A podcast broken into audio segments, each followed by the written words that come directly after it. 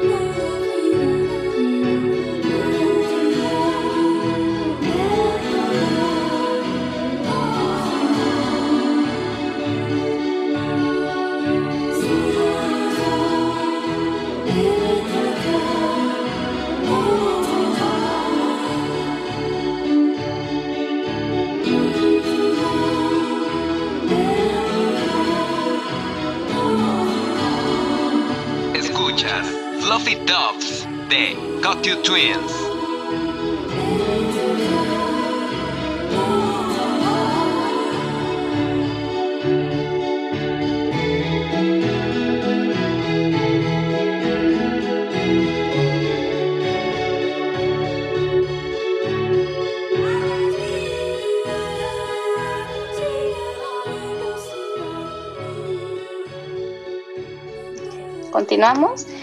Y ¿Ustedes creen que aparte de Robin, hubo alguien más en esta banda, algún otro integrante que tuviera mucha influencia para hacer estos sonidos diferentes?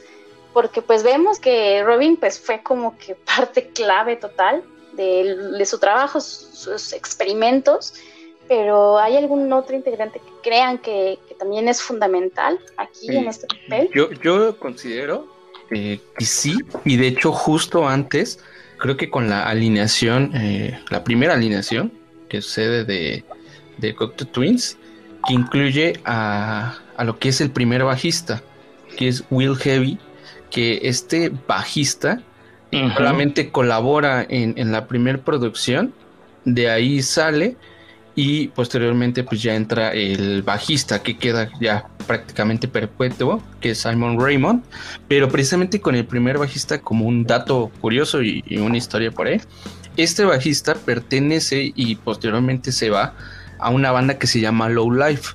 Esta banda, que incluso es post-punk, genera incluso un sonido parecido en cuestión de las guitarras y las líneas de bajo, precisamente porque este bajista, Will Heggie, eh, le da como este toque porque él viene a plasmarlo directamente a Cocktail Twins con sus líneas de bajo porque era eh, una manera distinta de tocar en ese, en ese momento, no era una forma eh, tan normal, digámoslo, ya que él también manejaba ciertos sonidos en el bajo manejaba con esa profundidad en sus notas y hacía un juego bastante bueno con Robin que pues entendían bastante bien. y yo creo que de ahí va partiendo lo que es el, sonido eh, primordial de lo que es ese sonido más etéreo con este primer bajista y que posteriormente en esta banda que es Low Life, eh, si se llegan a escuchar algunos de sus primeros trabajos, se escucha bastante estas líneas de bajo que inclusive pueden remitir a, lo que fue Cocteau Twins en sus inicios y posteriormente en los siguientes trabajos. Y es muy curioso porque bueno esta banda también pues viene viene de, del mismo país de Escocia. Entonces justamente pues ellos se conocen y como que se prestan a este bajista hasta que ya después viene Simon que justamente él también conoce a Love Life. Y de ahí pues yo creo que viene como toda esa esa influencia para partir allá esos sonidos como más profundos, como más etéreos, vienen de este bajista y justo de lo que les aporta y Robin aprende de él. Yo creo que eh, hasta se puede uno atrever a decir que sin esa influencia de Heggy, a lo mejor el rumbo directamente de los Cocteau hubiera sido diferente. En los primeros trabajos dejó una línea de bajo muy, muy, muy bien marcada y ya muy definida que ya Robin con el tiempo como que fue empezando a adoptar y prácticamente fue lo que pues lo que también en cierta forma influenció mucho a que ya se generara ya prácticamente ese sonido que pues, ellos ya empezaron a tener. De hecho es, es curioso, ¿no? Porque pues nos imagináramos que, fuera un otro guitarrista o un tecladista, pero no. O sea, es un bajista y muchas veces se le adjudica al shoegaze y al dream pop como que el peso más fuerte en las guitarras. Pero en este caso pues nos vemos que fue un bajista y pues qué curioso, ¿no? Que con este instrumento pudiera haber dado este papel tan importante en lo que viene respecto a, estos sonidos. Y eh, una, una pregunta aquí muy importante y que se debe, creo que aclarar, es ¿cuál creen que es la diferencia que marca el Dream Pop con el Shoegaze? Porque hay mucha gente que los confunde. Hay varias diferencias que a lo mejor para muchos es como de, no, pues es que a mí me suena igual. Una de las principales eh, en ambos géneros es, por ejemplo, en el caso del Dream Pop, por cómo se gestó y todo eso, el Dream Pop trae la línea de que la voz sobresalga sobre los instrumentos, en este caso formando como que ya una, una atmósfera más, más donde la voz que por lo regular en la mayoría de las bandas de Dream Pop, eh, o si no es una voz femenina, es una voz con un, un timbre de voz un poquito más, este, más agudo, más, más, ¿cómo se puede decir?, más atmosférico, se va predominando sobre esta. En el shoegaze, que el principal punto es que todo forme un solo sonido. ¿Qué quiere decir esto? Guitarra, bajo eh, y voz inclusive van al mismo tono, al, mismo volumen, dando así como que ya formando la, la, voz como un instrumento más, no tanto como un sobre como normalmente sucede casi en todos los géneros. El shoegaze también se caracteriza más por la distorsión, la reverberación, más esos sonidos como que más saturados directamente que no tiene directamente en, el caso del Dream Pop. Hablando ya técnicamente, y ahí por ejemplo Alex, Alex lo sabrá muy bien, ya en la cuestión a lo mejor de uso de, de, pedales y demás, el más predominante en el Dream Pop es el delay, mientras que en el caso de del shoegaze predomina un poquito más la cuestión del, del reverb y, este, una fusión ahí con delays, chorus y demás, que posteriormente pues empezaron a popularizar bastante tiempo. Otro punto también, el Dream Pop por lo regular llevaba, como traía esa onda del, New Wave, toda esta influencia de, los sonidos este, oscuros, viene acompañado con un sintetizador eh, y en su defecto o en, algunos, en algunas bandas con, con este, percusiones este, electrónicas, donde pues se generaba también otro tipo de atmósfera muy diferente a lo que es el shoegaze. Justamente, de hecho, eh, Edu está muy bien en ese caso. y podemos entender incluso la diferencia que sobreviene de, estos dos géneros que son como hermanos, también como lo mencionaba Edu al inicio, justamente porque en estos finales de los años 80 en Inglaterra, de, aquel lado, de Europa, eh, mencionaban este sonido del Dream Pop primeramente que el shoegaze y era una forma de cómo diferenciar esta parte porque justo era como, como ellos lo definían, ¿no? Una voz más suave y femenina en, esos casos que justamente hacía notar eh, unas guitarras como más atmosféricas, pero lo que resaltaba más era, era esta voz femenina que justo daba, daba parte a lo que ahora conocemos como Dream Pop. Y justo en el showgaze la división que se hace es que también retoman a las voces femeninas, pero aquí lo que va a resaltar más es unas guitarras más distorsionadas, pero justo lo que, lo que les comentaba al inicio, ¿no? Que estas capas de sonido que generan las guitarras, que se atribuyen al delay, que van haciendo como, como de repente una atmósfera eh, adicional.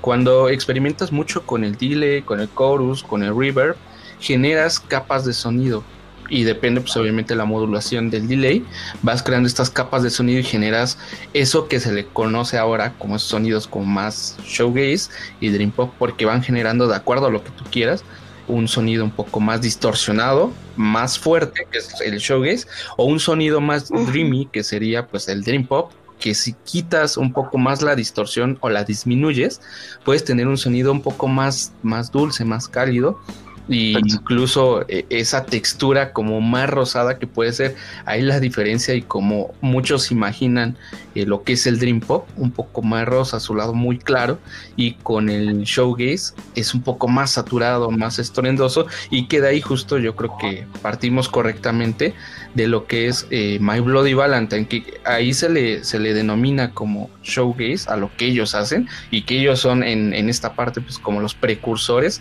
de este género con The Use and Mary Chain. Sometimes, My Bloody Valentine.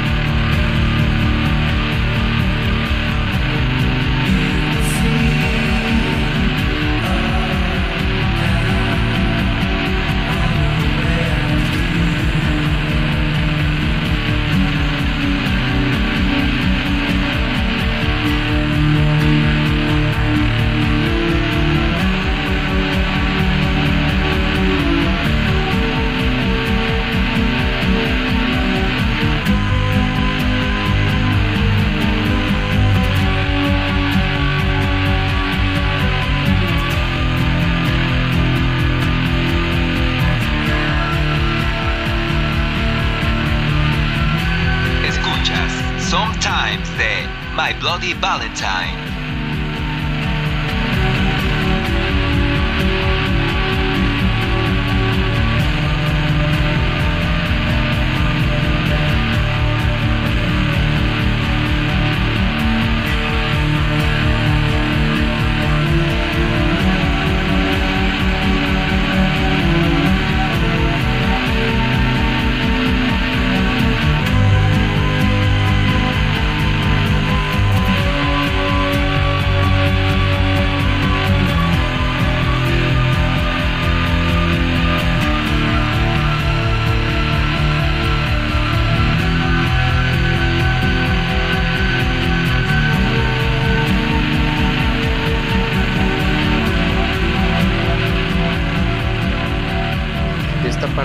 Se dice que el showgaze se, se denomina este, este nombre, eh, se atribuye pues eh, y sobreviene desde Estados Unidos ya lo traían y justo en, en, Inglaterra también estaban como inmersos en esta parte y era una forma de diferenciar en Estados Unidos lo que era el Dream Pop, pero era como parte del showgaze, entonces era ahí como una contradicción un poco que no lograban como diferenciar exactamente qué era el Dream Pop y el Showbiz, entonces de ahí tienen que buscar esa parte diferenciadora de entre estos dos sonidos y justo pues lo viene a marcar Cocteau Twins con lo que es el Dream Pop y ellos desde los noventas atribuyen correctamente en el Heaven or Las Vegas que eso es Dream Pop y posteriormente con lo que se va derivando de todos esos sonidos un poco más ruidosos ya lo atribuyen al showgaze con con otros temas, entonces ya como que se va planteando esa diferencia con estas bandas. Sí, y un dato curioso, de hecho una forma notoria que en su momento la prensa como que le dio el nombre de shoegaze, eh, bueno, como lo vimos, ahorita lo estábamos diciendo, la parte ya del sonido, la textura que genera, cuenta ahí una leyenda que supuestamente este género se, o se le denominó así shoegaze también porque precisamente por todo ese juego que se generaban con los pedales y toda esa dinámica que hacían, que sea el guitarrista, bueno, que sea el guitarrista y todos, miraban mucho hacia el piso. Y mucho, la prensa, este, pues entre un juego de palabras, eh, pues se surgió esta parte de, mirar hacia abajo o mirar el, mirar el zapato, por eso es shoegaze, por eso es que se denominó ya como tal así el nombre. Digo, mm, más allá porque se daban cuenta que entre esas bandas que tenían esa manera de tocar así mirando hacia abajo, tenían justamente el mismo sonido. O sea, era como que, ah, bueno, todas se engloban en lo mismo y curiosamente como que pues, miran al tocar. Por eso es que posteriormente también se le empezó a denominar así como shoegaze. Sí, es que cuando estás usando pedales, pues tienes que pisar, ¿no? Y ver hacia abajo, dónde pisas y demás. Entonces sí, es curioso. Yo los como diferenciaba por el meme, ¿no? No sé si lo han visto, el del Club de los Cinco, donde está la chica vestida de rosa. Es una película, para los que no la han visto, pero es, una chica de, rosa, o sea, se viste muy fresita, y la otra es como más oscura y así, ¿no? Entonces ponen como Tokyo Twins y al lado Slow Life, ¿no? Y sí, pues vemos la clara diferencia con estos chicos, Slow Dive, que es una banda de shoegaze, la más reconocida de los años eh, 80 ellos iniciaron pues en el 89, ya casi 90, pero pues sí vemos esta, esta diferenciación que, que marca muy, muy grande, ¿no? Porque eh, lo que hacen es usar mucha distorsión. De hecho, la primera vez que yo los escuché, yo decía, ay, ¿por qué la voz suena muy baja? ¿Por qué no la escucho tanto? ¿Por qué como que se fusiona con, con, estos otros instrumentos? Yo no conocía tanto del género hasta que los escuché y dije, ah, buscando ya más de, ello, pues supe que era por eso, precisamente porque hacían marcar la voz como otro instrumento que pues sale bien, ¿no? A muchos sí les puede parecer como muy ruidoso, ¿no? Porque dicen, ah, es que es muy ruidoso, no escucho la voz, pero eh, es por esto, ¿no? Y por ejemplo con los Cocteau sí se nota más, ¿no? Su voz de Elizabeth sí es más fuerte, y, pero igual, muy linda, femenina pero pues sí se nota, ¿no? La, diferencia bastante, bastante grande. Y en estos años con los Cocteau hubo otras bandas que consideran muy importantes además de pues ellos. Pues a la par de ellos, bueno, junto posteriormente este, a, a, lo que fue Heaven o Las Vegas, empezaron a surgir otras bandas que también ya se empezaban a definir directamente con esto. Eh, se puede decir que también es como que otro tipo de dream pop. Este es más todavía melancólico y triste que el que ya generaban los Cocktail. Y aquí ya parte, por ejemplo, Galaxy 500, ya parte Macy Star, una bandísima también con una voz espectacular por parte de Hope Sandoval, una de las mejores voces femeninas que yo he escuchado. Personalmente eh, es de las voces que más me encanta donde ya envuelven otros instrumentos también, más allá de lo como que se formó clásicamente, que a lo mejor era una batería electrónica, eran unos sintetizadores. Aquí ya entran, por ejemplo, ya guitarras acústicas, pero sin perder justamente ese toque dulce, ese toque melancólico, lo que mencionaba este Alex. Ese sonido que pues te da a, diferenciar directamente sobre, sobre otro género. Una de las bandas digo, más importantes también pues fue en este caso Macy Star, este, por ahí hay una banda que es una banda japonesa que se llama Sugar Plant. Casi no hay mucha información de ellos, pero que sí a la par de que estaban haciendo estas bandas también tuvieron esa, esa gran influencia y tienen un sonido muy marcado directamente del, del Dream Pop. Ya para los 90, 90 y, 92, si no me equivoco, perdón, el 90, fue cuando ya fue el boom prácticamente, a la par de lo que hizo My Bloody Valentine, aquí ya llega directamente Slow Dive. Slow Dive con el Sublaki prácticamente definieron lo que hoy conocemos como Dream Pop y fue lo que en aquellos años directamente impulsó toda la parte del género y que empezaron a salir muchas bandas este, con, con estas influencias y con este tipo de sonidos. Ahí viene como ese partaguas donde se genera ahora sí la diferenciación de sonido entre lo que es el showgaze y lo que es también el dream pop. Justo, pues las bandas tenían ya ese toque particular de que eran pues voces femeninas. Regularmente en el dream pop, para poderlo diferenciar, pues había como ese toque de voces femeninas que planteaban justamente lo que hacía ya posterior a Cocktail Twins, Slow Dark, que justo y considero a título personal que es una de las bandas que más influenció esa parte de, de los noventas, tanto en ese género, que muchas personas por ahí he visto que en la crítica pues han tratado de poner un antes y un después en su experimentación como el Dream Pop y el showgaze que hacen posteriormente ya en el 91, 92, que ya plantan como esta parte y lo logran diferenciar pues ya con este, este álbum, que es uno de los más representativos, que es el Soul Blacky, que justo ahí es el boom total de lo que es el, el género, pero ahí en esa parte sí lo, lo vería muy marcado en, en una combinación de Dream Pop y de Showgaze, justo, eh, que justo toman muchas bandas que lo van viendo como una influencia eh, primordial, tanto Cocktail Twins como Slow Dive, de ahí como que viene marcado muchísimo esta parte.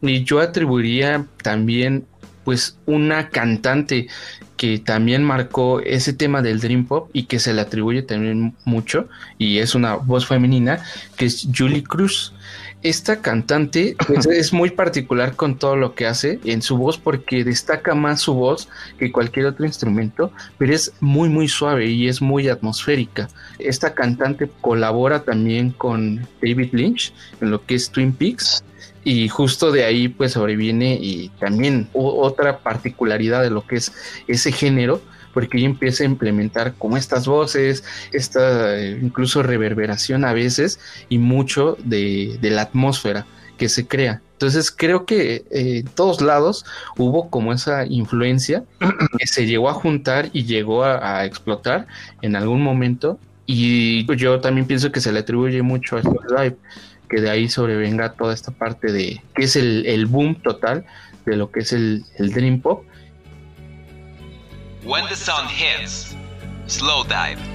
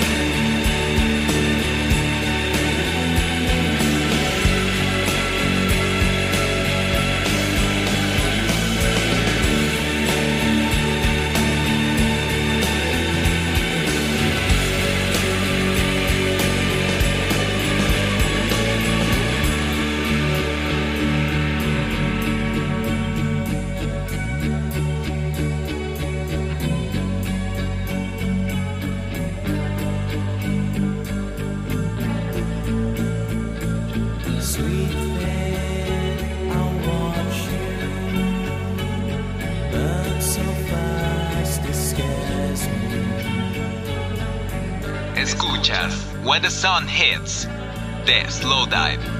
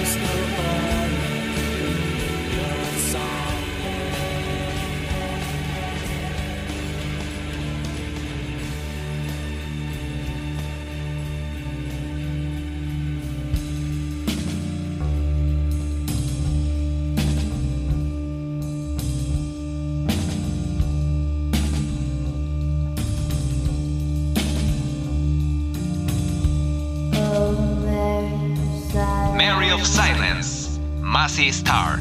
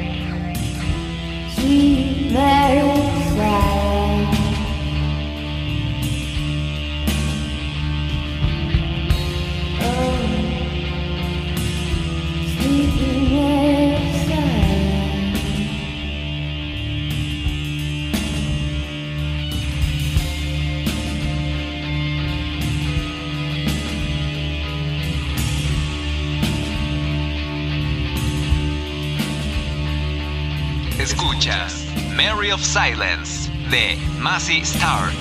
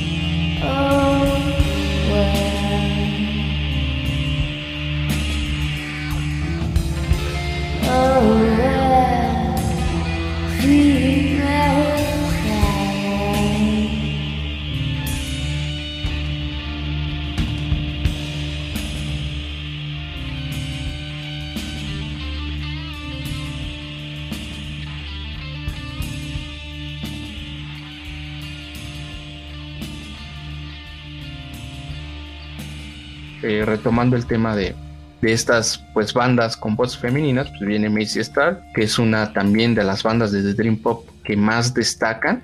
Y yo también puedo- por ahí puedo mencionar a The Ocean Blue, que es una banda que también experimenta muchísimo con estos sonidos muy suaves de estas guitarras, bajos, incluso baterías que son muy muy nítidas y que justo la voz destaca. En este caso es una banda de que en ese momento pues, eran eh, solo chicos, pero que justo ellos lograron como ablandar esa parte y también se les atribuye muchísima influencia a ellos. También en algún momento parte de ahí, como una pe- pequeña competencia con una banda que también se llama The Sundays, que justo también ahí en esta banda viene muy muy marcada la parte de, de la voz que es más suave y que justo con los instrumentos amalgaman perfectamente ya el sonido y lo amarran. En esos años que ya son 92, 93, incluso 94, queda eh, súper marcado ya lo que es el género y la diferencia total de lo que es el Dream Pop y el Shoegaze, justo con estas bandas que ya toman la influencia total de lo que es Cocteau Twins y de lo que posteriormente fue Slow Dive, que de ahí ya parten todas estas bandas que ahora conocemos y sabemos diferenciar perfectamente cuál es cada género. Así es.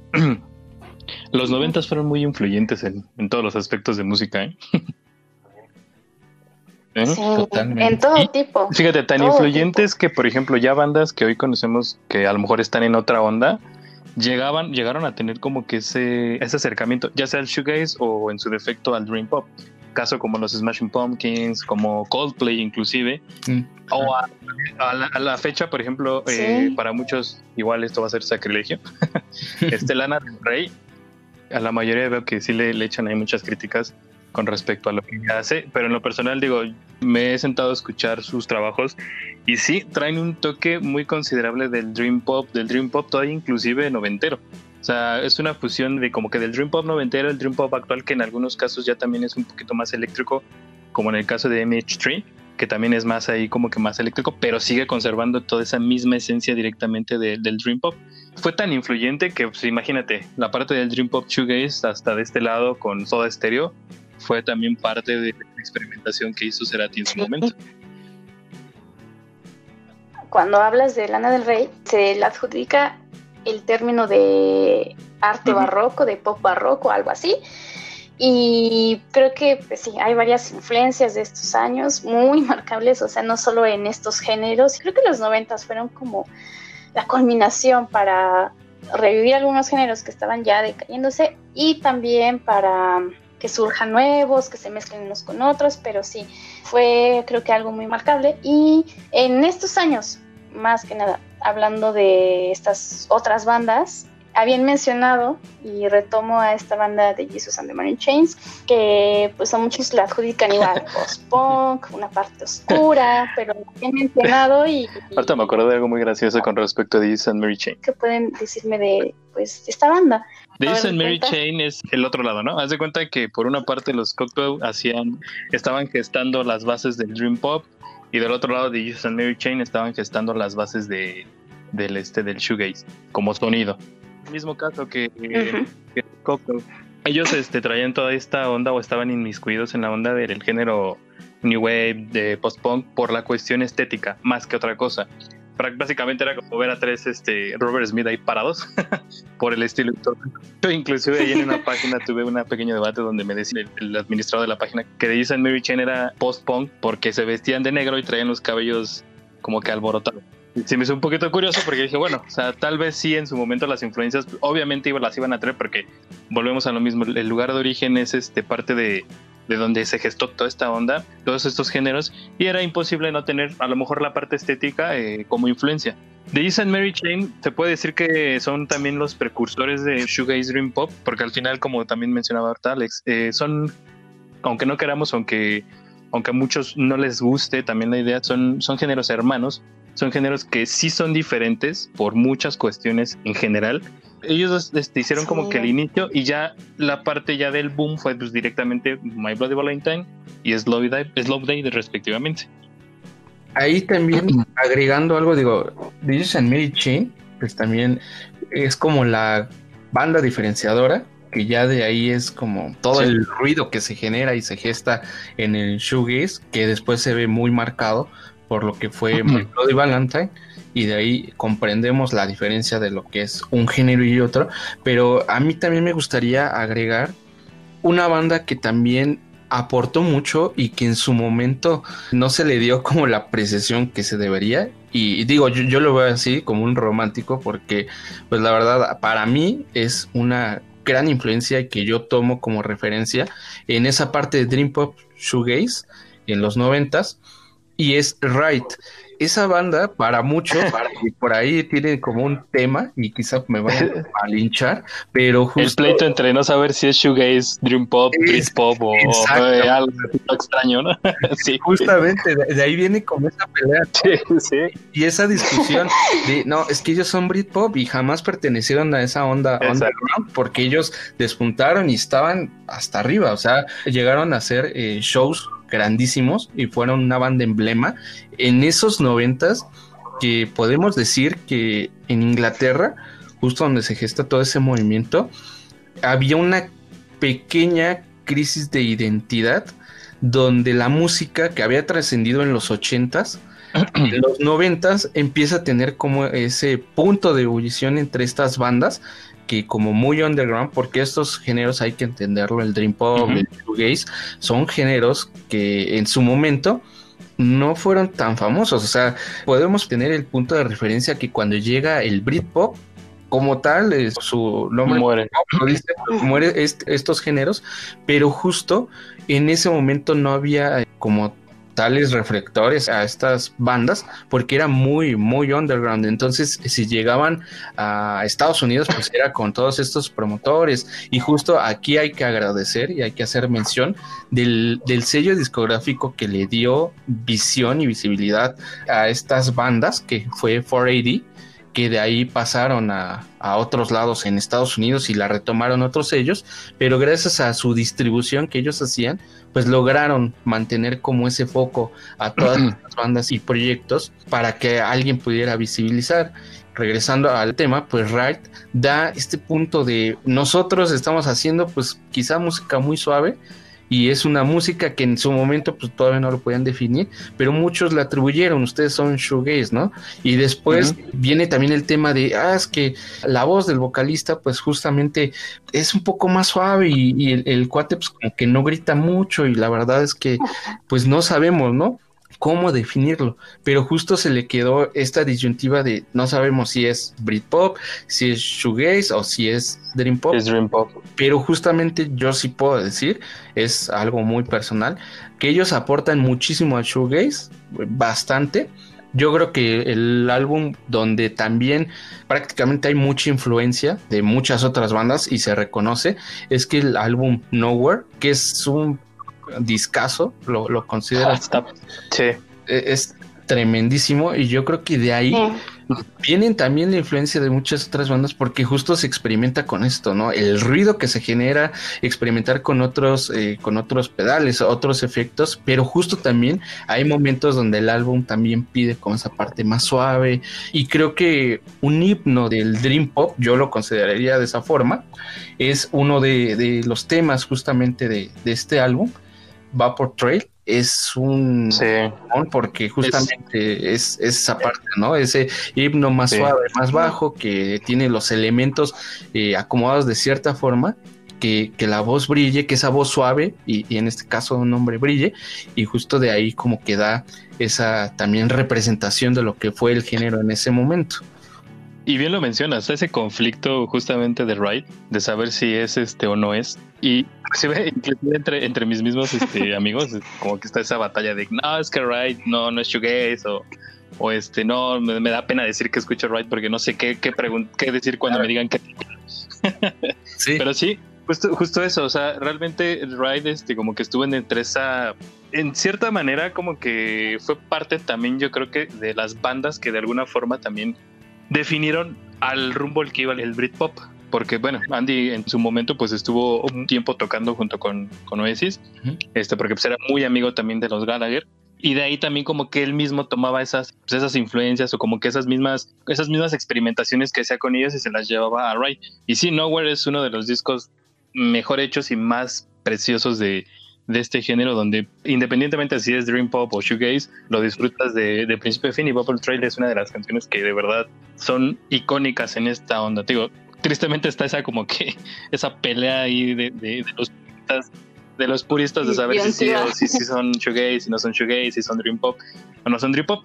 Y ahorita que lo mencionas, Alex, precisamente el Britpop y en, en este caso en Inglaterra y el grunge en el lado de Estados Unidos, pues opacaron en absoluto a, a, lo que fue o a lo que era en su momento el shoegaze y el, y el, dream pop porque también un punto importante fue que a la prensa o a la crítica que ya sabemos que a veces la crítica tampoco es tan buena ni exacta se les hacía muy repetitivo todo esto. Y esto pues obviamente generaba que pues decían no pues es que no creo que llegue lejos no no o sea, no, no le vemos futuro a lo mejor en la radio y sí eh, de verdad siendo honestos hoy a la fecha a pesar de todo no es un sonido que te atrape directamente eh, a lo mejor al momento o no es un sonido que tú digas ay pues como que sí me gustaría escucharlo completo todo o aventarme un, concierto directamente de ellos por eso es que cuando surgió el grunge del lado de Estados Unidos y cuando surgió el Britpop del lado de Inglaterra, pues estos dos fueron en picada y se mantuvieron por muchos años directamente donde estaban, en el underground.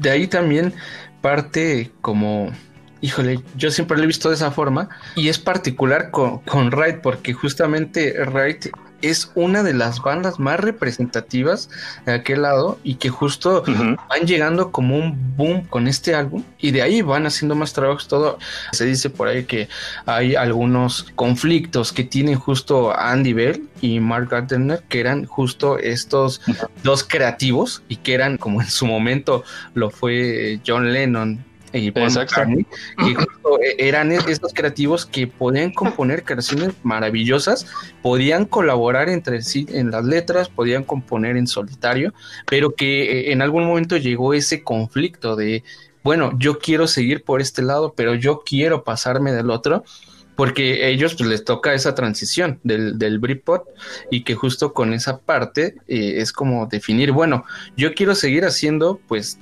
shoegaze, dream pop, este género que ya es muy de nosotros y viene también Andy Bell y dice, bueno, yo quiero hacer algo diferente, quiero entrarle también a esta parte del Britpop donde pues está padre, está bueno y pues viene Oasis, ¿no? Y Oasis da como uh -huh. el boom y de repente todo se opaca con lo que venía atrás de ellos y de ahí ya no hay como, como visión para nadie y justo donde viene el álbum debut de Oasis que es en el 94 y que cuando eh, en este caso Wright lanza su último álbum que fue un álbum donde hubo muchos conflictos y donde fue un álbum de ya me quiero ir ya no quiero saber nada de, de este proyecto me parece que es Tarántula de ahí parte lo que es esa disyuntiva de no sabemos qué hacer, llegamos a un punto en donde éramos reconocidos, donde nos decían que podíamos ser la panda de Inglaterra en los noventas y que después sí, de vaya en esa debacle de no saber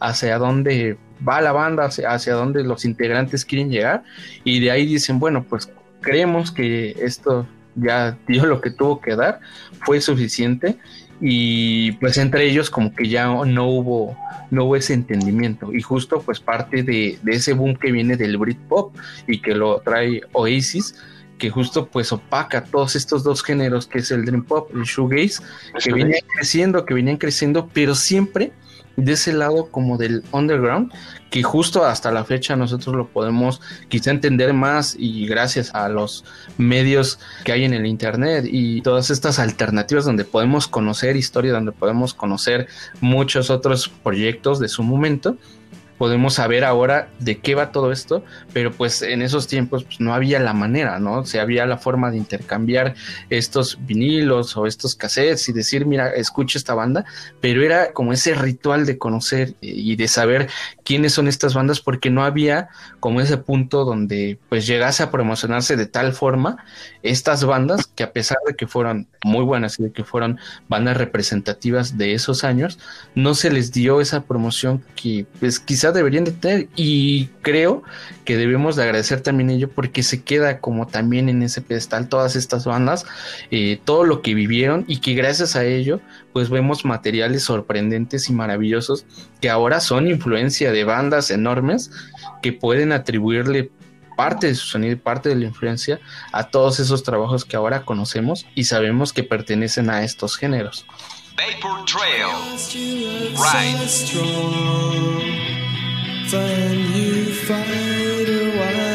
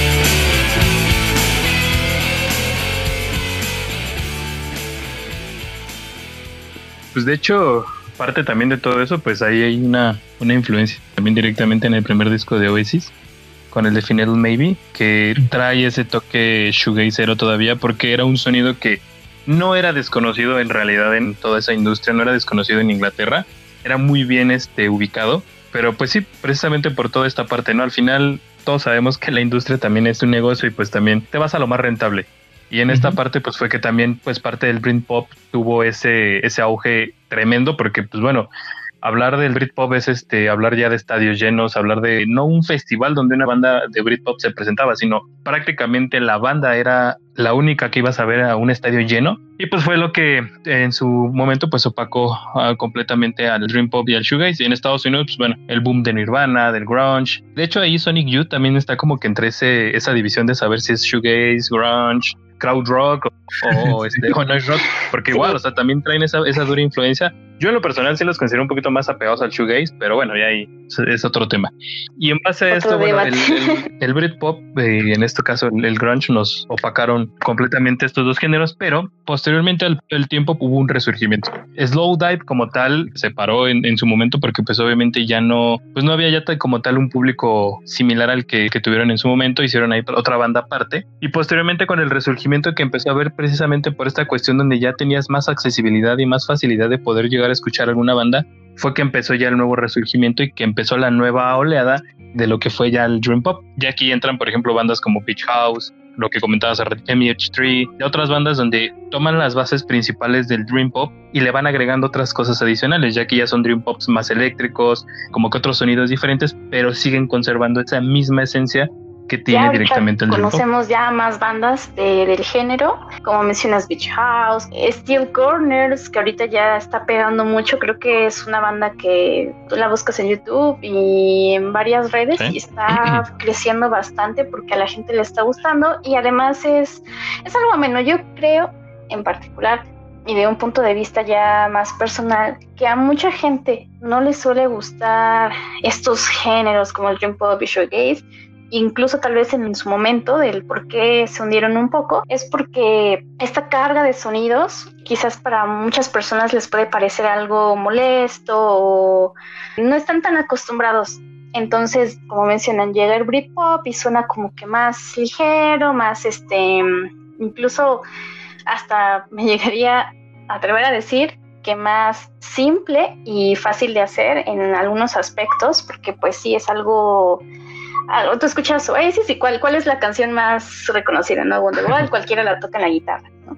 Entonces, eh, estos géneros que vienen siendo dream pop, showcase, pues sí tienen una carga más eh, pesada de sonidos, entonces parte de ello fue el hecho de que a mucha gente quizás no le gustara, ¿no? Y es que así era la prensa en esos años, era como de, pues lo que no pega, pues ahí se queda. Y lo que sí, pues tenemos que echarle mucho ojo a esto y demás, y pues así, así eran las ondas. Ahorita ya no es así, por esas ondas de las redes sociales, ya cualquiera puede meter su bandilla ahí y crecen, la gente apoya, hay muchas plataformas, pero pues en ese entonces sí era muy difícil ¿no? sacar una banda y de hecho todo sueño de un joven en los 90 era como tener su banda y ser reconocidos porque pues era muy difícil, era algo bastante, bastante difícil.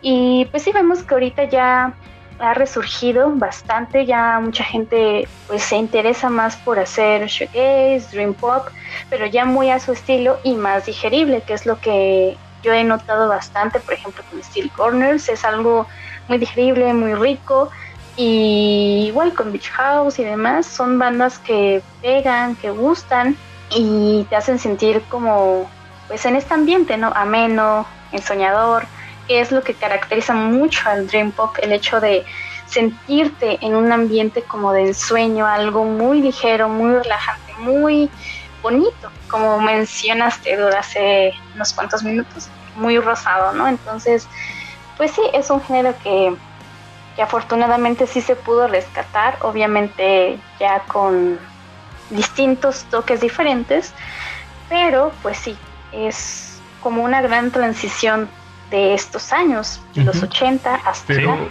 Digo, también ahí, eh, en ese aspecto, bueno, creo que en el Britpop lo que pasa es que Fer menciona que, es un, un, poco, digamos, más digerible, ¿no?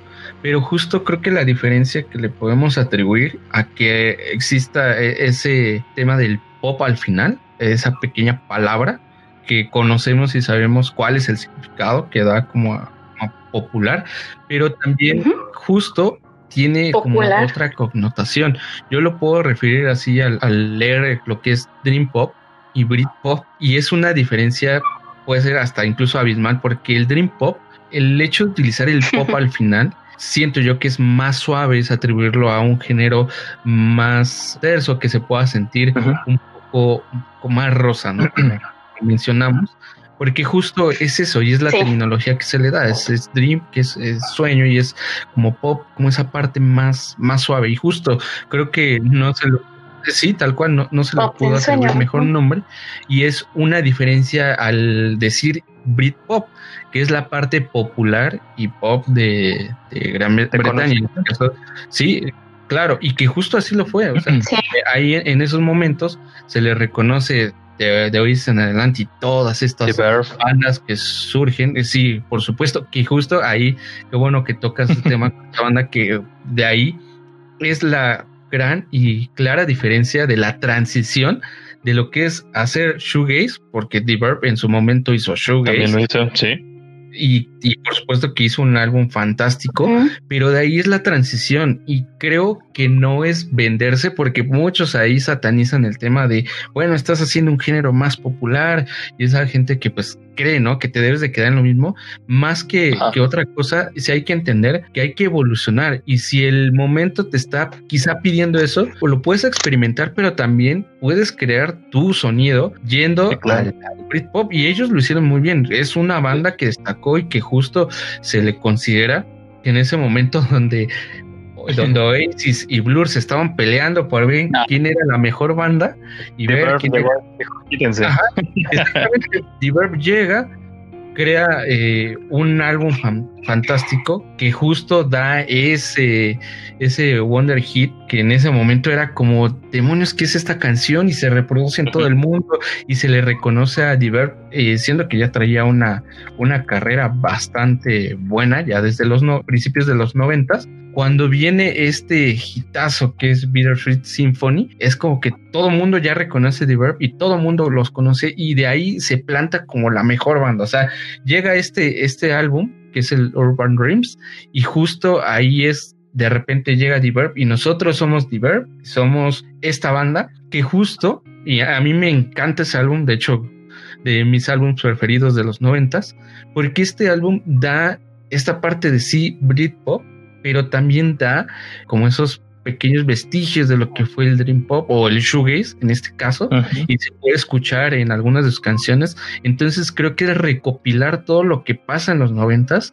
y es darlo a- al público, al público que exigía más y más y más para consumir, porque la verdad fue una forma de consumir música pero tremenda en ese tiempo con el Britpop y justo The Verb lo da, pero lo da más que dar un álbum para las masas, da un álbum que recopila todo esto Todo- como que toda la parte histórica de lo que había pasado en esos años. Justamente, y creo que es el álbum que puede representar como esa transición y que de una manera pues desinteresada, porque ellos no estaban en ninguna carrera para ver quién eran los mejores, muestra el álbum y se posiciona y justamente creo que ahí viene como ese punto y aparte en esa en esa pequeña batalla de los finales de los noventas ya casi que justo ellos vienen a plantar este álbum pero que siguen retomando este sonido y que se les agradece porque hacen una pieza fantástica con este álbum, pero ya después de ahí, pues vemos que viene como ya un poco el declive de, de todo este género que es el Britpop, Sí. que, que va avanzando y va yendo hacia abajo, pero pues también podemos decir que, que en estos géneros que es el shoegaze y el dream pop, justo pasa lo mismo, pero tardan años como en retomarlo. Y justo ya las bandas que mencionan, que son bandas que ya vienen en una década distinta y que vienen ya a refrescar y a darle un rescate al género, pero también a darle una muestra diferente de lo que ahora se puede hacer con otros temas de instrumentos, pero también con una idea distinta a lo que es y se le conoció en los noventas al género Dream Pop y lo que después y ya ahora conocemos en otras bases. Sí, porque ya de hecho el resurgimiento se da como en los 2005 o 2003, si no me equivoco. De hecho, Coldplay Sí, pasa- empezó a usarlo Exacto. en alguno un de sus primeros discos. bastante largo donde empieza como que está como que en- se queda en el underground, pero muy muy en el underground y no se vuelve a escuchar a lo mejor algo icónico, alguna banda que de verdad empiece como a resurgirlo. Como comentas ya con Coldplay, como que empieza a retomar esa parte y a otras bandas con la influencia que empieza ya a tener Coldplay con el paso, pues como que empiezan a retomar y decir, ay, a ver, se inmiscuyen en el género y es ahí donde ya empieza otra vez el resurgimiento. Resurgimiento por el cual también inclusive Slowdive vuelve otra vez a regresar al estudio, hace el homónimo y empieza otra vez con ese resurgimiento ya a nivel general donde ya muchos empiezan a conocer más, les empieza a agradar el género porque son sonidos que a lo mejor en algún punto no son tan comunes como los que ya se estaban en ese momento. O sea, son sonidos que a lo mejor muchos en la cabeza probablemente los traían y cuando llegan a, ver, a escuchar esto es como de, ay, es, es lo que estaba buscando o es algo de lo que quiero hacer. Y van, como dice Alex, van definiéndolo ya de otra manera, le van dando una un mejor enfoque, un enfoque distinto y se refresca más el género pues para ya entregarnos otras cosas diferentes. Yo pienso que cuando tienes estas bandas en sus momentos en pleno auge y ver que es algo que igual lo que mencionaban no es tan digerible, cuesta trabajo pues llegar a, a más personas. También con ello entendemos que el tiempo eh, le da a todo como su lugar, ¿no? Y justo todas estas bandas que ahora sabemos que son emblemáticas, que son incluso por llamarlas así de culto, son bandas que ahora son parte primordial y son influencia básica de lo Sí. que puedes hacer inspirándote pues en estos géneros. Justo con todas estas bandas las recordamos y sabemos que son precursoras de los mismos, pero también son grandes influyentes y que ahora bandas en la actualidad pueden mencionar a, a todas estas otras bandas de inicios de los noventas que dan pues clara influencia de lo que es, es ahora su música, su sonido y justo cómo van moldeando y pues quizá deformando un poco ese sonido inicial, pero justo es, es una manera de ir evolucionando con eso. Retomas un sonido, lo puedes amoldar y justo a lo que hoy en día te da pues tanta tecnología en muchas cosas, si quieres irte también a lo sintético, si te vas a lo análogo, pues tienes todavía estos instrumentos básicos que son guitarra, bajo, baterías, pero si haces también e- ese, esa gran mezcla entre, entre esas dos cosas, pues puedes generar también cosas muy, muy agradables y que también te pueden dar ese, ese feeling de que es Dream Pop o se está haciendo shoegaze, no lo sé, pero justo eso yo siento que pasa, ya partiendo a, la actualidad quizá, con Beach House, que justo llega y planta ese género que le da como esa suavidad con la voz femenina, pero sobre todo implementa pues estos instrumentos más eh, electrónicos, un poco más de síntesis incluso por ahí y justo da como como ese nuevo sonido, pero que parte pre- precisamente del Dream Pop y que de ahí pues también claramente pues, las influencias que ellos destacan pues son de estas bandas y que ahora podemos ver que vienen géneros cargados de, de esta forma de Dream Pop, pero justo pues nos entregan ya piezas que saben a cierta nostalgia, pero que justo también parte de todo lo que hacen eh, en un trabajo de retomar, de rescatar, pero de refrescar todos esos sonidos.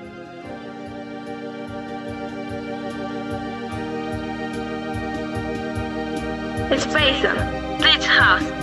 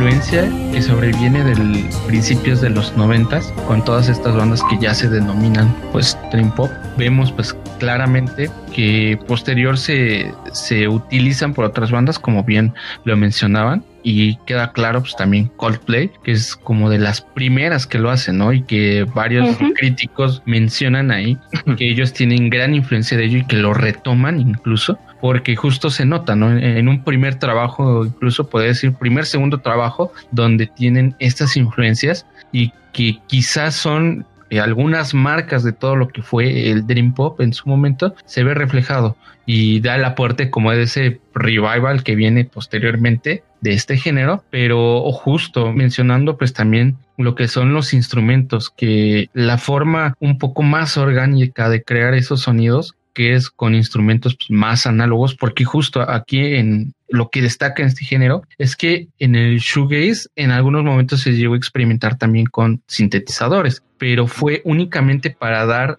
una ambientación más grande y una capa de sonido más robusta a lo que se hacía quizá con las guitarras y demás instrumentos y por eso se utilizaban a veces ciertas bases con sintetizadores únicamente para dar como un sonido más más robusto, pero lo que se utiliza son los instrumentos que conocemos, es baja, bajo, guitarra, este, batería eh, y la voz, y en la voz pues sí se manufacturaba distinto, ¿no? Con algún quizá efecto, con algún reverb, incluso delays para que se escuche más dreamy la voz, era lo que se utilizaba, pero después de todo eso viene incluso en ese revival a una banda que se le atribuye mucho el dream pop ya como tal, que es Beach House que justo da como parte a esta mezcla que es quizá eh, estos instrumentos análogos pero con sintetizadores y que crean esa base que ahora ahora conocemos que es el dream pop pero con incluso sintetizadores que ahora dan esa idea y esa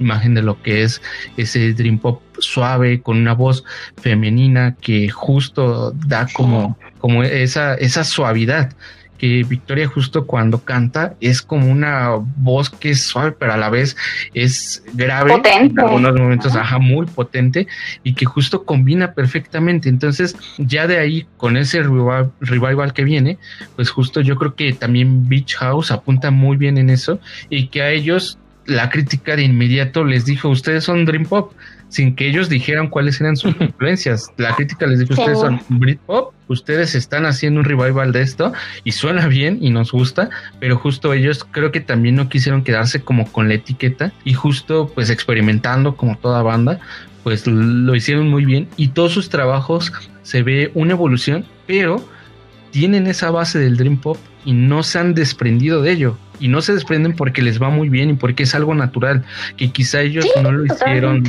forzado o no lo hicieron con la intención, pero que se ve reflejado y que es ya parte de su sello como ya, ya la música que hacen. Es algo curioso que me mencionas porque pues creo que muchas veces suele pasar que cuando tú haces música es como que no piensas a veces mucho en lo que quieres hacer. O sea, quizás sí un poco dices, ay, como que me gustaría hacer este un poco de, de esto y del otro.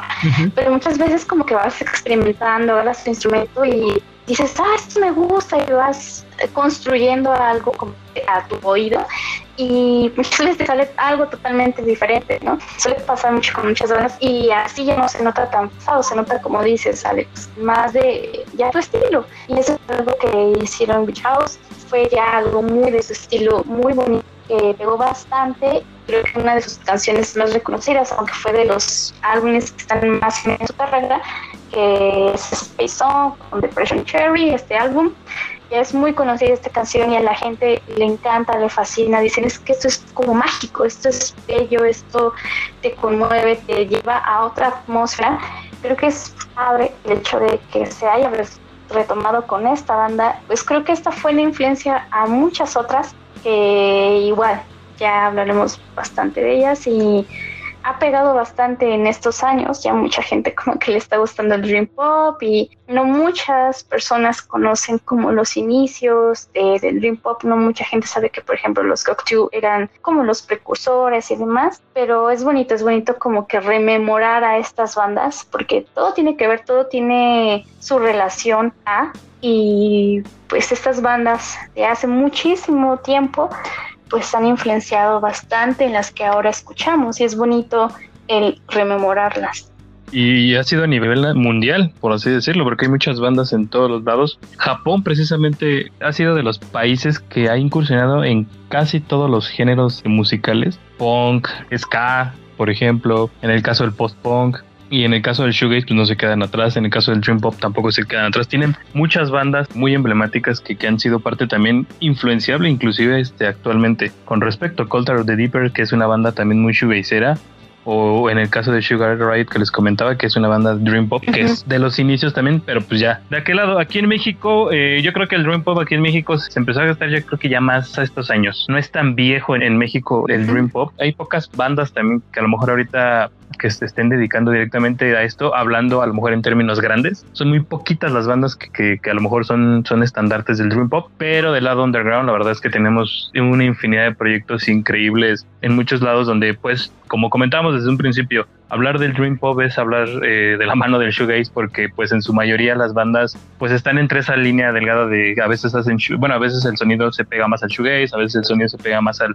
al Dream Pop. Una de las bandas mexicanas también que a mi gusto ha sido que cuando la descubrí la verdad es que me encantó bastante fue Vaya Futuro una banda que ha manejado muy bien el pop en general, porque pues ellos más allá del dream pop también traen ahí otras influencias generales del dream pop, pero la verdad es que ha sido una de las bandas que considero yo que también se merecen un gran reconocimiento que poco a poco creo que lo están este, ganando en el circuito independiente aquí en México. También ha sido una de las bandas que han sonado un poquito más por esa, por esa parte el Dream Pop acá, de nuestro lado, acá en México, pues tardó en asentarse porque quizá uh -huh. llegó de la forma que ha llegado toda la música, de esa forma de underground y forma de compartirla quizá en los años que se dio. Puede haber historias de personas que quizá nos puedan contar cómo conocieron a todas estas bandas que mencionamos en su momento y cómo llegó a ellos pues un quizá un vinilo, cómo llegó un cassette de estas bandas o un CD para poderlos conocer y de ahí pues decir, bueno, tengo gusto por ellos, pero aquí en nuestro país no hay nada de eso hasta el momento. Hay que mencionar pues todas estas bandas también en nuestro país que han tenido pues gran aporte a este género y que justo como Vaya Futuro bien lo mencionan, pues es una banda que tiene como este sonido base o este género base y que ellos pues también han sabido moldear. Es muy bueno saber que ellos han evolucionado. Quizá incluso puedo mencionar que en su último álbum que realizaron, no tiene mucho que salió, también se nota todavía esa influencia, pero tratan también como quizá un sí, poco ya definir su sonido. Sí, totalmente, porque quizá volvemos a lo mismo, la crítica te lo da, te lo atribuye, la gente te lo pone porque pues es lo que te rememora, ¿no? Se escucha esto y esto es a lo que suena. Y pues ya es como la gente la crítica te da tu sonido, te pone la etiqueta y así vas. ¿no? Y quizá lo, lo puedo mencionar, ¿no? Cuando vas construyendo un sonido, cuando vas construyendo una identidad como banda, como agrupación, a veces te tratas de quitar esa etiqueta porque no quieres que te encasillen en algo. Y justo es un, una lucha entre que pues te lo mencionan tanto la crítica y te lo menciona tanto las personas que lo escuchan porque tienen que referirlo a algo para entenderlo. Es a veces lo que yo siento. Hay que referirlo a algo para poder entenderlo porque si no se vuelve algo que no se define. Y cuando no se define cuesta trabajo digerirlo y cuesta trabajo a veces escucharlo que siento que es cuando más te sabe algo porque le tratas de buscar pero tratas de saber de dónde viene o por dónde van las influencias pero cuando la banda se define como tal y define un sonido, pues viene un trabajo bastante amplio detrás y ellos lo han sabido hacer y justo ahora creo que tienen como este sonido base que es el Dream Pop y que lo han sabido explotar muy bien, pero justo ellos han sabido pues también evolucionar bastante con el paso del tiempo y mantienen su base, pero pues ahora con un sonido un poquito ya más definido ya como que buscaron ellos su sonido ya más personalizado. Obviamente sin dejar de lado como que las influencias. Pero digo, o sea, de, de las pocas bandas que hay actualmente aquí en México, al menos de, de, esa parte, pues tenemos a Vaya Futuro, Minfield, que también está más en la cuestión shoegazera también, pero que Sí. también de alguna forma tiene también las bases principales de, del Dream Pop. La verdad, una banda que en vivo, puf, me tocó todavía verlas con este amor en la batería. Este, y es bastante increíble. Otra banda por ahí que, bueno, más bien no tanto banda, un proyecto creo que más solista es de, se llama Silver Rose, que es este de Carla Sariñana, de ahí tuvo con Ruido Rosa hace, hace algunos años. Sí, sí. También trae, trae esas bases sentadas de- del Dream Pop y del Shoegaze. Digo, es muy difícilmente eh, actualmente que una banda se dedique netamente al, al Dream Pop. 100%. Ujú. Como Beat Pop, que es de las pocas bandas que en realidad están más centradas al, al Dream Pop o que sí, sí podemos decir que exclusivamente hacen Dream Pop. O sea, no tienen como que esa línea entre Shoegaze y Dream Pop, sino sí están más apegados a eso. Pero bueno, por la misma evolución que ha pasado y todo esto de los juegos de, sonidos y demás, pues sí muchas están como que entre ese limbo de, de saber si son Shoegaze o Dream Pop, que al final, bueno, son disfrutables en ambos casos.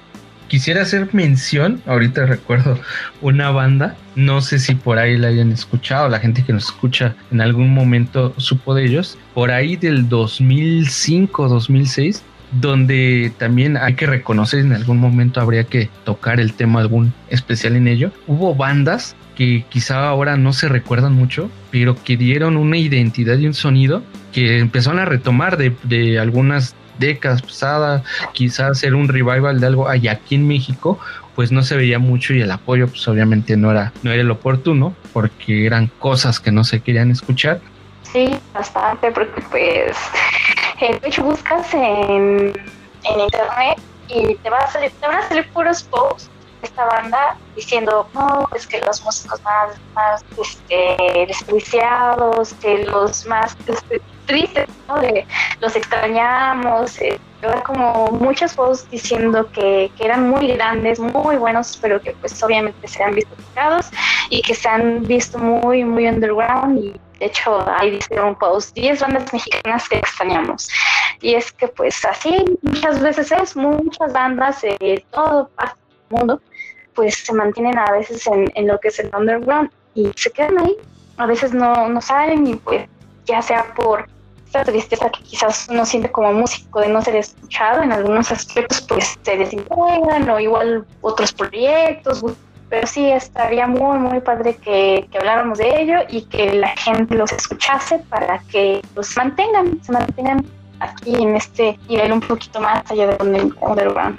Es, es curioso, ¿no? Porque ahorita ya bandas como pues como con las que se vieron opacadas, como Soey que mencionabas, pues ya casi no son tan sonadas realmente, o sea, sí se recuerdan y todo, pero pues ya creo que el público mexicano está buscando otras cosas y es por eso que hay muchas bandas independientes aquí en México están surgiendo en todo tipo de género, pero pues sí, creo que la gente busca más sonidos, nuevos ritmos y que gusten Vaya futuro.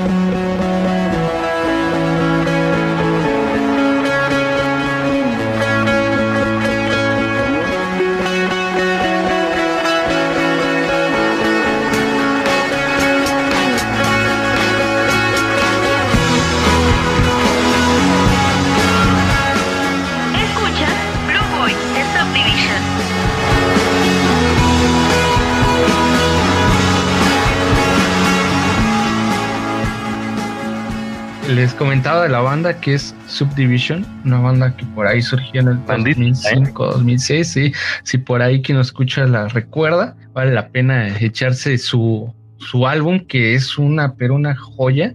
Tiene muy marcados estos géneros que es el Dream Pop Shoegaze y con una voz femenina justamente que justo pues da como esta sensación de regresar a esos años, pero refrescando un poco más el sonido. Entonces, creo que aquí en México se ha dado eh, bastantes pues bandas que hoy en día y más hoy en día experimentan con estos sonidos, pero que justo podemos decir que hay precursoras de ese revival que nos vinieron a dar como estas joyas, como este álbum que se llama Blue Boy.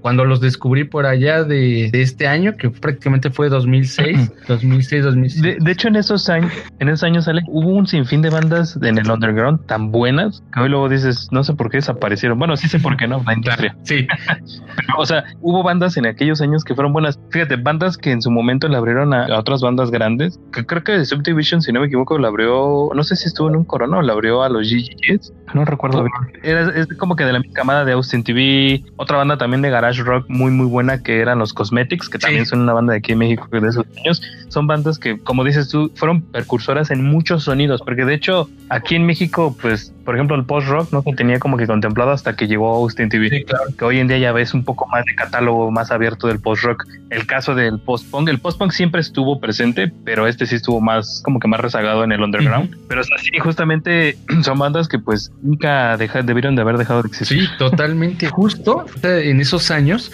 se gestaron varias bandas. O sea, creo que vino el boom de quiero hacer una banda, de me gustaría estar en una banda. Y mucha gente pues empezó con ello, ¿no? Con ese sueño de tocar, pues justo, ¿no? En, en la casa del amigo y ver qué sale. Y de ahí nos dieron pues bandas muy interesantes. Una de estas pues es Subdivision, que ellos justo por ahí creo que también andaban este, al otro lado, en Estados Unidos, como que iban y venían Sí. porque justo pues por allá vienen algunos de los integrantes, pero justo era como esa parte importante de traerse como esas influencias, porque igual creo que aquí ya las podías tener, pero pues allá era un poquito más fácil, ¿no? Contar con el hecho de, de algún álbum, un CD, un vinilo para escuchar e influenciarte más de ello, un poco más de historia, y pues justo con ello traen este sonido que en su momento yo puedo apreciar que pues no era tan digerible porque justo se escuchaba y esto me suena a no sé también, ¿no? Y, y en aquellos años cuando le llegué a escuchar, gracias a ese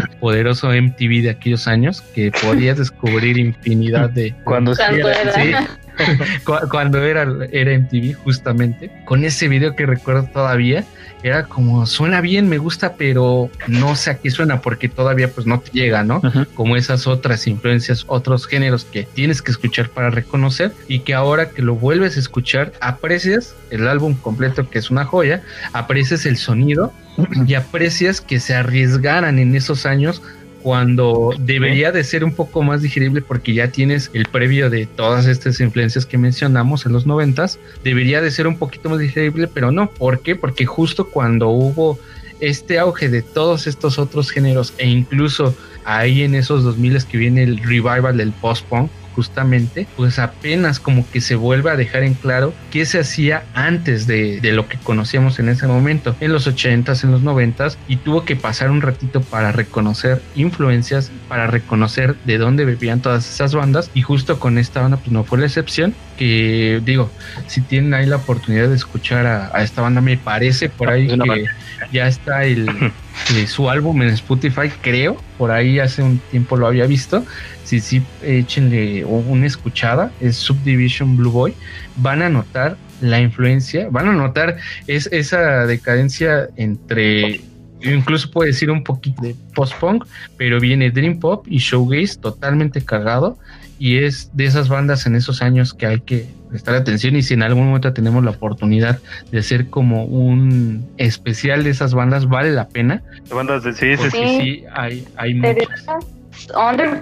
Sí, pues, to- toda, esa, toda esa oleada est- estuvo increíble, ¿eh? Toda, toda esa oleada de, ese- de esos años estuvo bastante bien hecha, pero pues, se mantuvo directamente pues en el en el underground, en la forma independiente. O sea, se fue opacado igual por Zoé, Café Tacuba, Molotov, toda esa parte, pero pero sí, o sea, estaría bien. Sí, bastante, porque pues eh, de hecho buscas en, en internet y te, van a salir, te van a salir puros posts de esta banda diciendo, no, pues que los músicos más, más este, desperdiciados, que los más este, tristes, ¿no? De los extrañamos, este, o sea, como muchos posts diciendo que, que eran muy grandes, muy buenos, pero que pues obviamente se han visto tocados y que se han visto muy, muy underground. Y ahí hice un post, 10 bandas mexicanas que extrañamos. Y es que pues así muchas veces Sí. es, muchas bandas de toda parte del mundo pues se mantienen a veces en, en lo que es el underground y se quedan ahí. A veces no, no salen y pues eh, ya sea por pues esta tristeza que quizás uno siente como músico de no ser en algunos aspectos pues se desintegran o igual otros proyectos buscan este sí otras cosas sí se, des- se desarman como tal pero sí estaría muy muy padre que, que habláramos de ello y que la gente los escuchase para que se mantengan se mantengan aquí en este nivel un poquito más allá del underground En una de esas regresan. sería cool Mi sueño de la vida que Austin TV regrese. No, bueno, creo que, creo que el de muchos por ahí. sí. El de muchos, Sí, la verdad es que Yo creo que un estadio lleno, ¿eh? un Foro Sol sí llenan con el regreso o dos inclusive. Por ahí sí lo veo. Probablemente sí, ¿eh? La verdad es que sí, sí, o sea, sí, y ellos lo saben, o sea, realmente ellos saben eso, pero, pero pues nada más nos dejan ahí en espera de, de a lo mejor ver qué onda. Sí, de hecho, es, es curioso, ¿no? Porque ahorita ya bandas como, pues, como la- con las que se vieron opacadas, como Zoe, que mencionaba, ya casi no son tan, más, realmente, o sea, sí se recuerdan y todo, pero pues ya creo que el público mexicano está buscando otras cosas y es por eso que hay muchas bandas independientes aquí en México que están surgiendo en todo tipo de género, pero creo que la gente busca más nuevos sonidos, nuevos ritmos y que gusten bastante. No, y es que es precisamente la accesibilidad a la información que se tiene. Es por eso que, por ejemplo, hablando de este género, del Dream Pop, fue por eso que tuvo el resurgimiento. Sí. Porque ya para aquellos años ya era más fácil encontrar a lo mejor es una canción por ahí en algún lugar, en algún compilado. En aquellos años era más difícil llegar a inclusive a comprarse un cassette, un vinil, por cuestiones de costos o por cuestiones de que a lo mejor pues nunca llegaba. Y hoy en día, pues bueno, el resurgimiento también de todo esto pues fue gracias a la parte de la de las accesibilidades que se empezaron a tener ya con la llegada del internet y Ujú. todo. Y ya podías, por ejemplo, descargar en Ares alguna Sí, canción. hecho en YouTube, en YouTube está casi YouTube también fue una plataforma que impulsó esto porque ya no era como el hecho de decir tengo que tener forzosamente TV de paga para a lo mejor ver en, en VH1, en MTV, un video, esperarme algo. Que digo, bueno, en, televisión abierta pues, tuvimos canales increíbles de música donde también se llegaron a conocer muchas bandas. Caso del canal 28 en sí. aquellos años. Tremendo. Este, que había este, varios programas excelentes y bastante buenos. ¿eh? Yo, yo me acuerdo de todos esos programas que salían y te presentaban un chingo de bandas y había como que sesiones ahí mismo en ese canal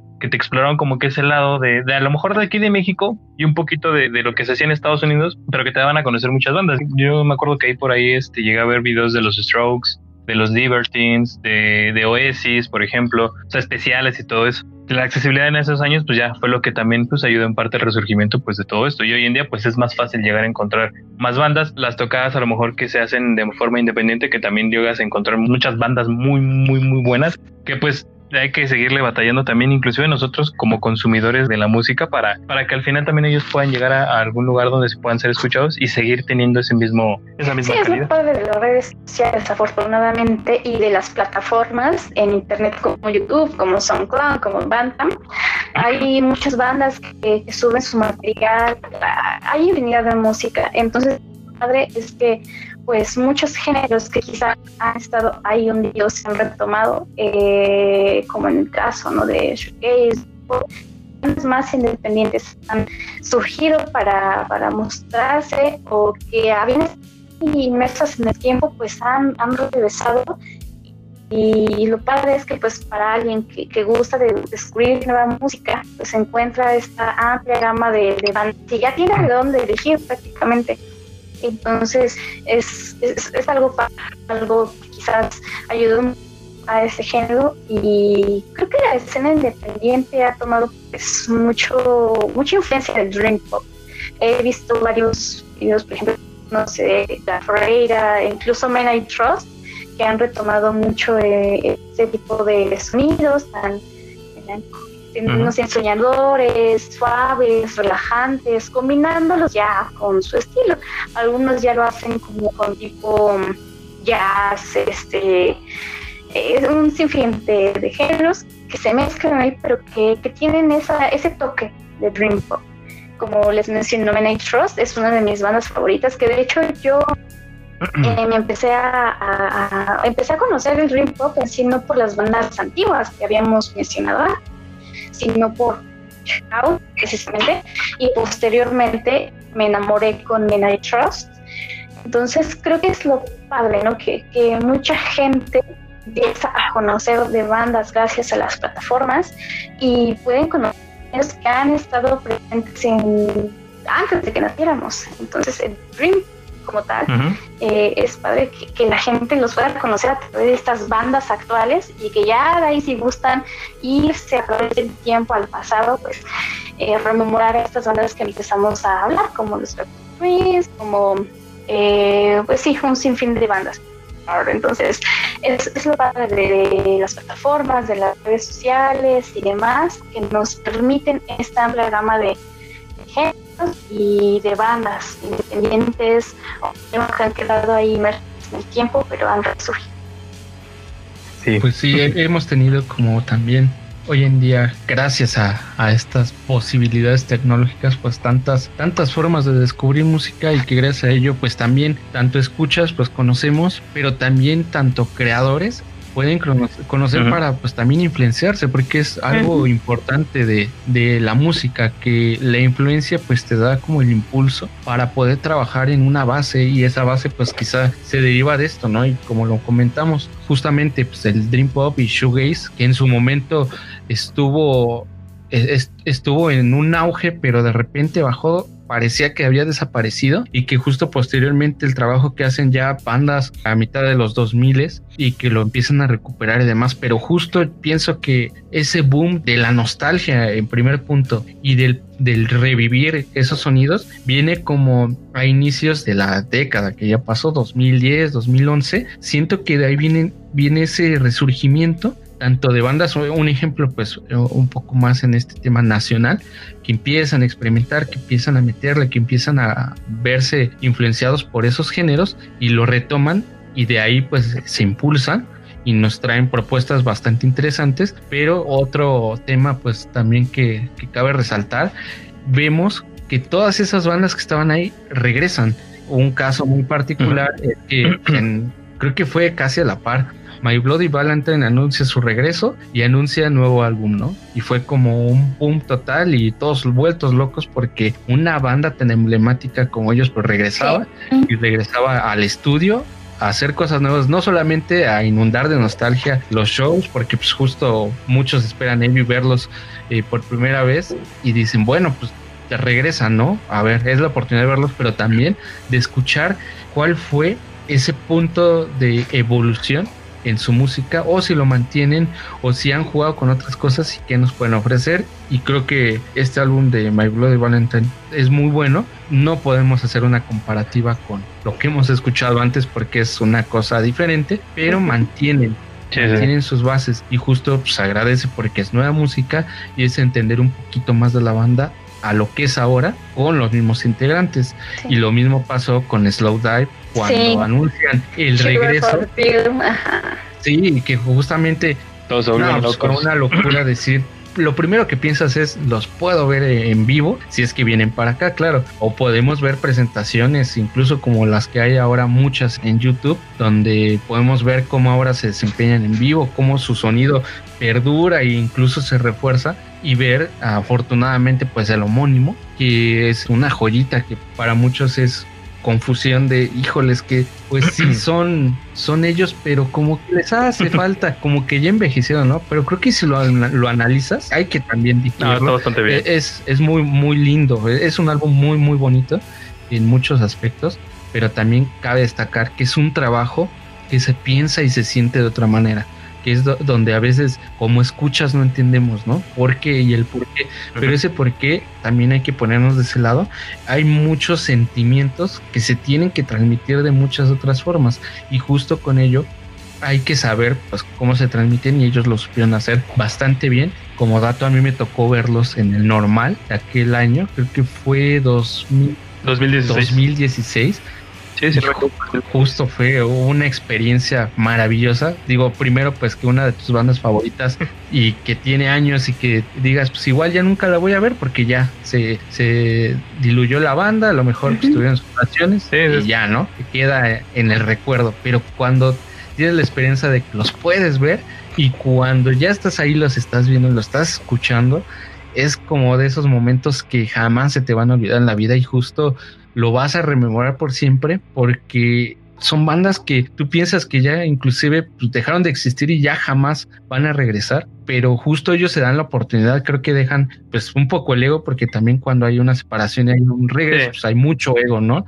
De por medio, pero todas esas diferencias se dejan a un lado y es un fin común. Ese fin común también es para nosotros, pues creo que es la mejor decisión que toman. Y más que los ves en el escenario y notas que todavía hay esa unión, todavía como que conjuntan también, porque el, el resultado de todo eso pues, es un álbum nuevo que eso necesita tener esa unión, si no, no funciona. Y justo que las presentaciones que vengan de ello o antes de ello, se nota, se nota que todavía tienen como esa fortaleza y esa unión en el, en el escenario, pues que todavía dan para más por ahí, pero no me, no me crean, pero ya se ya regresaron al estudio, entonces De hecho, ya, ya van a, ya van a estar en, en- están en grabación ahorita ya de un nuevo material. Fíjate, curiosamente, dos de las bandas emblemas de esto, de este movimiento, tuvieron o han tenido la oportunidad de estar aquí en México. Precisamente My Bloody Valentine cuando anunció el- su nuevo álbum Mm, sí, sí, sí. y su regreso a giras, pues tristemente nunca se pudo lograr aquí.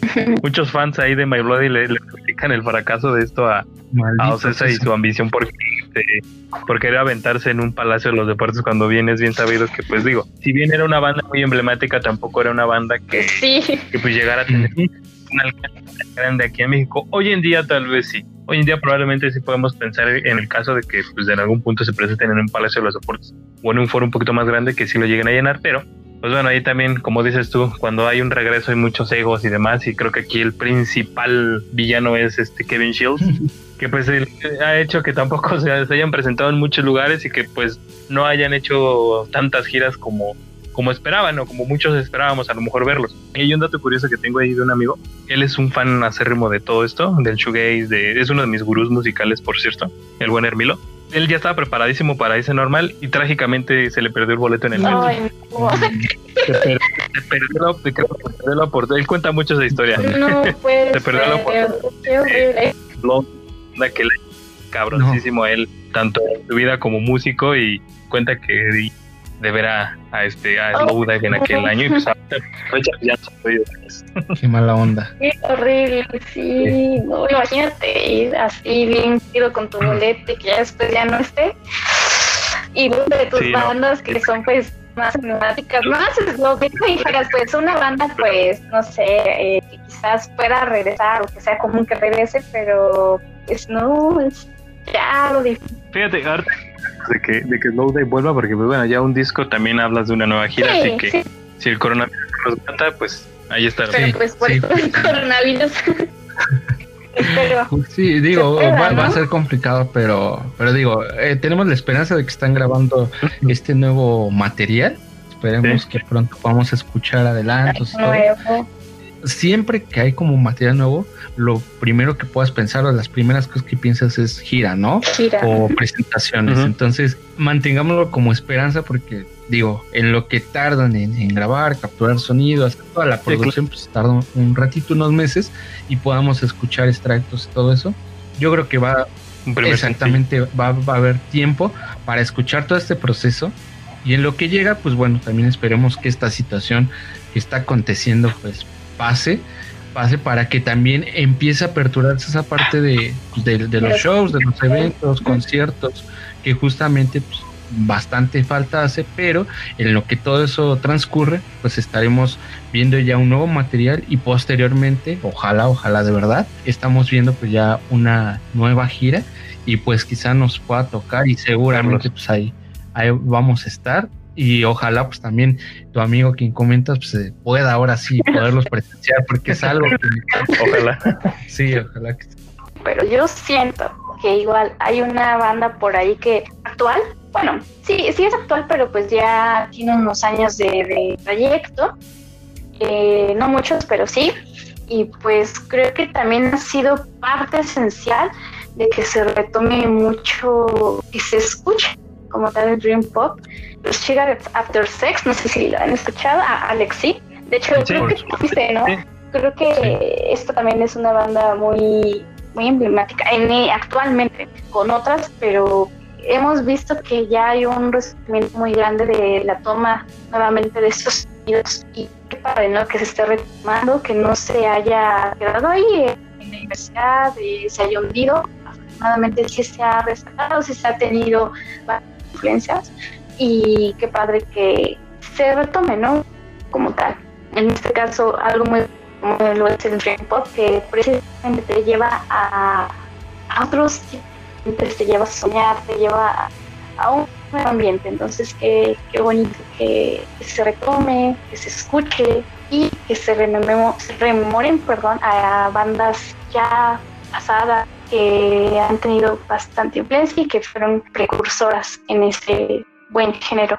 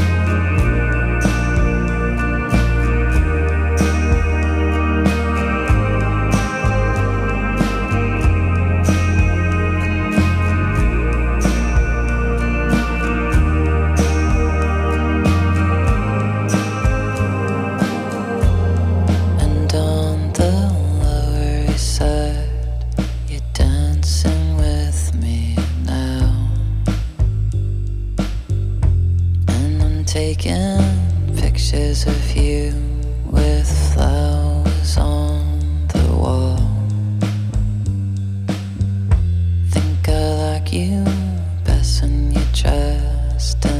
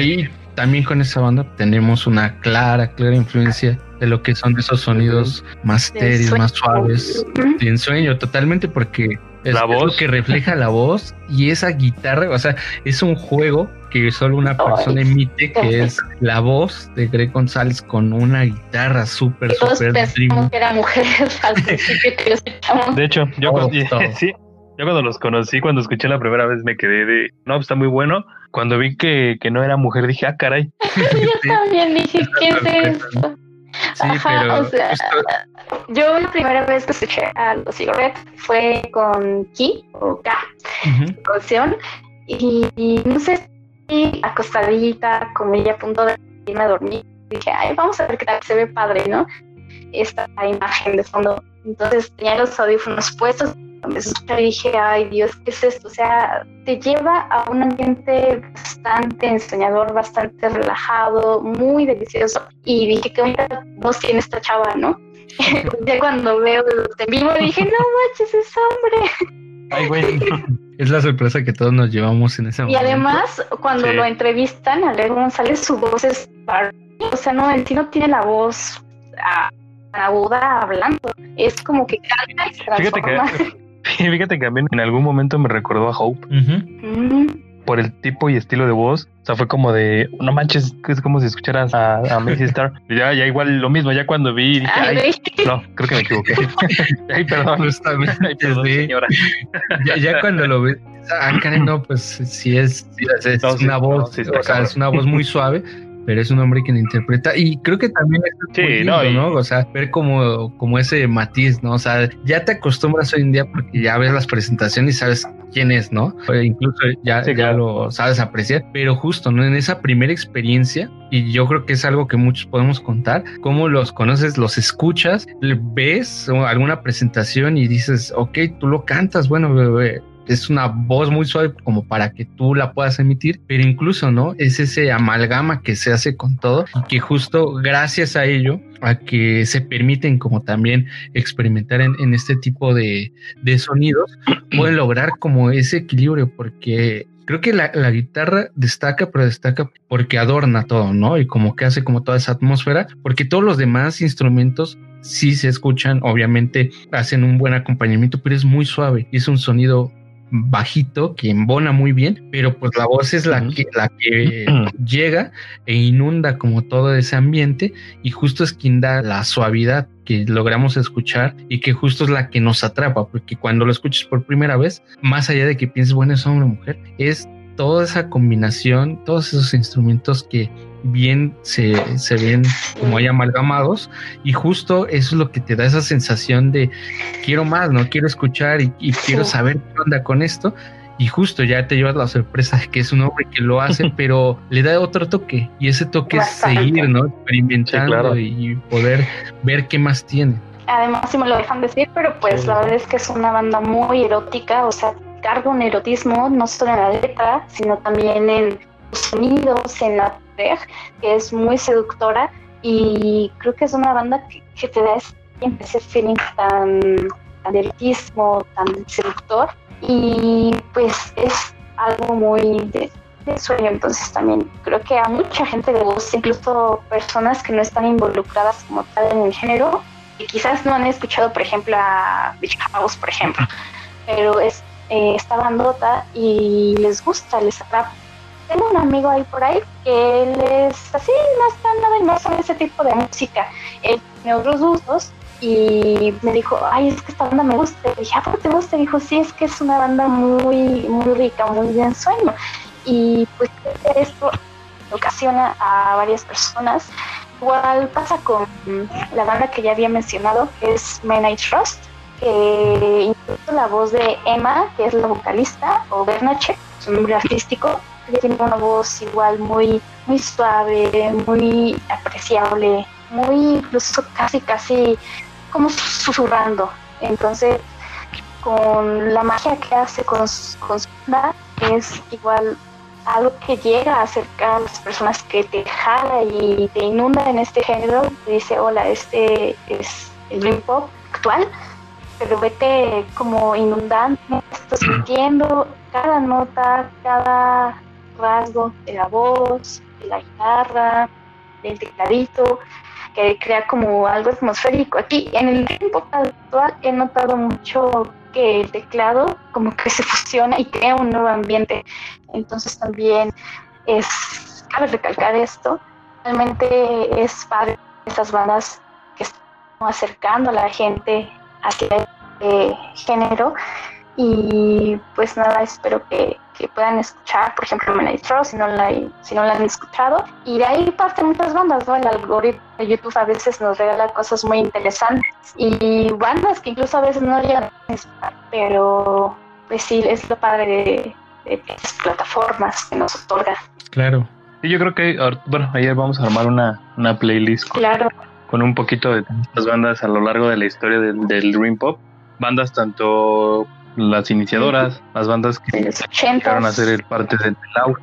Ajá, parte del auge, parte del resurgimiento y bandas que pues en su punto, como, como comentaba Alex en el caso de Ray, que a lo mejor para muchos no estén considerados o no, son al final de cuentas parte de todo Sí. este de todo este movimiento, parte pues fundamental de lo que se conoce como Dream Pop. Sí, justamente. Pues yo creo que ahí armando esas playlists para que, bueno, todos nuestros escuchas puedan darse eh, un tiempo para poder ver toda esta evolución en la música y que justo, ¿no? Todas las bandas que hemos mencionado y que obviamente quedan muchísimas más por mencionar, Más todavía. pero pues es una historia que se construye con, con música y que esa música pues va trascendiendo y justo nos deja pues otras tantas bandas que ahora son emblemáticas y que son bandas quizá muy recientes o de hace algunos años y que justo Sí, nos que rememoran a todos estos así es y nos dan todos estos sonidos que ahora apreciamos y sabemos qué identidad tienen a qué los podemos referir y que con ello pues ahora tenemos esa gran influencia y sobre todo, ¿no? Poder saber la historia de dónde parte todo esto, de dónde viene ese boom musical y sobre todo pues la influencia que queda muy marcada en el ahora y que justo, ¿no? Para poder compartir totalmente con todas esas personas que pues gusten de escuchar, de que se familiaricen y sobre todo pues que entendamos, ¿no? Esos detalles tan precisos como lo es un, cómo se gesta un movimiento, un sonido, cómo se puede incluso de repente apagar y cuáles puedan ser esas causas. Eso también es interesante para entender un poco más de, de su historia y sobre todo del por qué pues ahora suena y por qué nos referimos a ciertas bandas o ciertos proyectos como estos géneros y de dónde viene todo ese trasfondo. Adversity, Beach Fossils.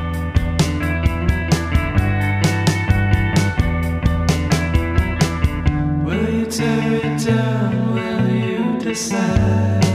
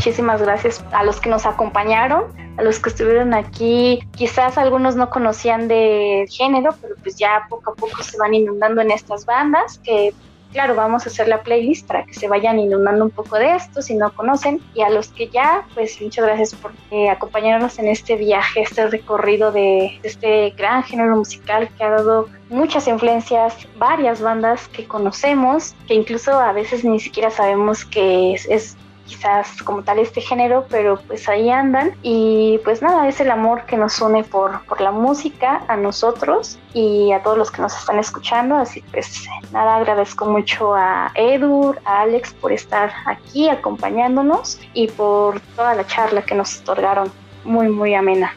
Pues gracias Fer, este, gracias Alex por compartir esto. La verdad es que fue una muy muy muy buena charla. La verdad este es muy muy agradable hablar de estas cosas con personas que la verdad es que también disfrutan todo este rollo, hablando aparte de la música y pues esperamos que sean más todavía, más charlas así de amenas. Sí, Por claro, supuesto. de otros géneros y de música en general.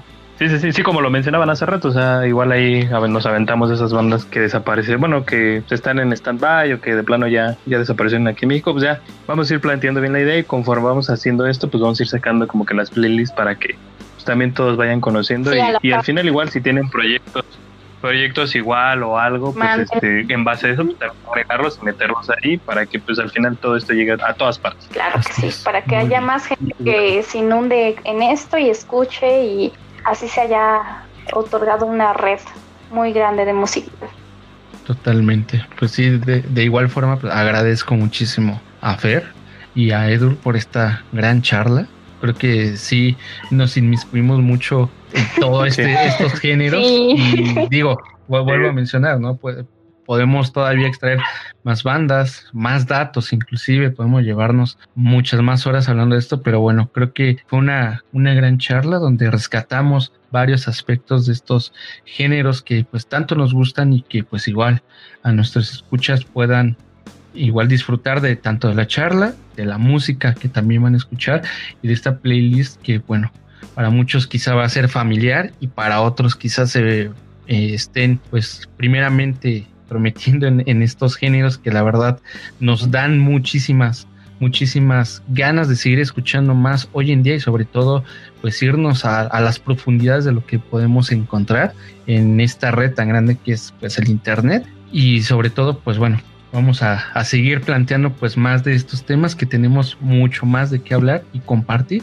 por lo pronto muchas gracias a todos aquellos que nos escucharon y pues bueno estamos al pendiente para poder otorgarles muchas más charlas sobre la música que tanto nos gusta Sí, chicos. Pues bueno, Muchísimas gracias.